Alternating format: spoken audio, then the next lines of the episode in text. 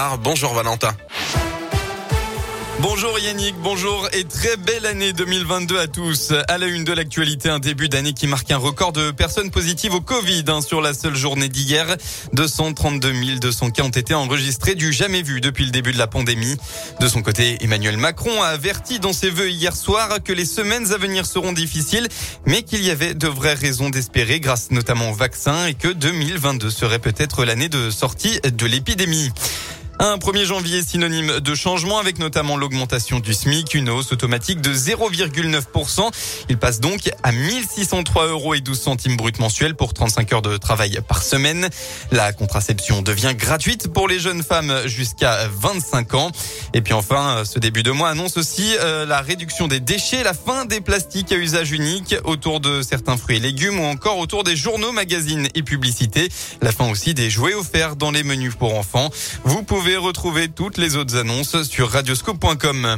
À noter aussi que depuis minuit, la France a pris pour six mois la présidence de l'Union européenne avec un programme ambitieux dans le but de faire avancer certains sujets.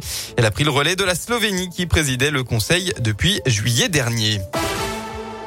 Dans la région, un drame sur les routes cette nuit. Sur la 6 en direction de Paris, une famille a percuté un piéton qui se trouvait sur la voie de droite au niveau de Belleville dans le Rhône à la frontière de l'Ain.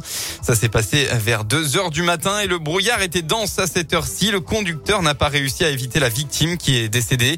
D'après les premiers éléments de l'enquête, il pourrait s'agir d'un suicide. La victime ayant laissé un message sur son téléphone portable indiquant qu'elle voulait mettre fin à ses jours euh, d'après le progrès. Cette euh, disparition inquiétante aussi dans le Rhône, la gendarmerie a lancé un appel à témoins hier soir. Philippe euh, Le Hébel n'a plus donné signe de vie depuis le réveillon de Noël. Il a quitté son domicile de Mions. L'homme mesure 1m70 de corpulence forte. Il a les cheveux courts de couleur châtain et les yeux noirs. Il est considéré comme psychologiquement fragile. Alors si vous l'apercevez, n'hésitez pas à contacter la gendarmerie de Mions au 04 72 90 17 70.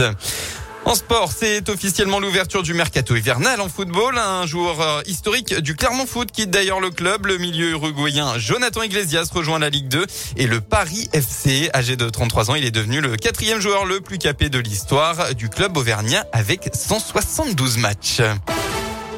La météo enfin, attention à la brume actuellement. Et oui, elle est encore très présente dans le Rhône ce matin, l'Ain et aussi la Loire. Soyez donc prudents si vous prenez actuellement la route. Elle va dans la journée se dissiper pour laisser place aux éclaircies. Ailleurs, le temps devrait être totalement ensoleillé partout dans la région. Côté Mercure, eh bien, la douceur est toujours présente. Il fera au maximum de votre journée entre 10 et 15 degrés avec 10 à Lyon, 12 au Puy, 14 à Oyonnax et jusqu'à 15 degrés à Saint-Étienne.